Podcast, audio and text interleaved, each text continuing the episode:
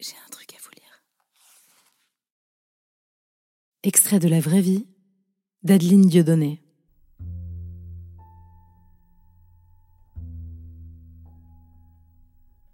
Plus rien n'avait de sens.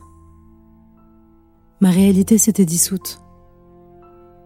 Un néant vertigineux auquel je ne voyais pas d'issue. Un néant si palpable que je pouvais sentir ses murs, son sol et son plafond se resserrer autour de moi. Une panique sauvage commençait à m'étouffer.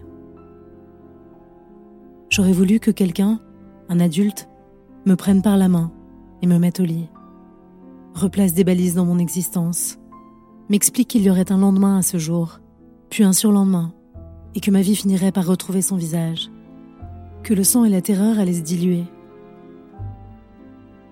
Mais personne n'est venu.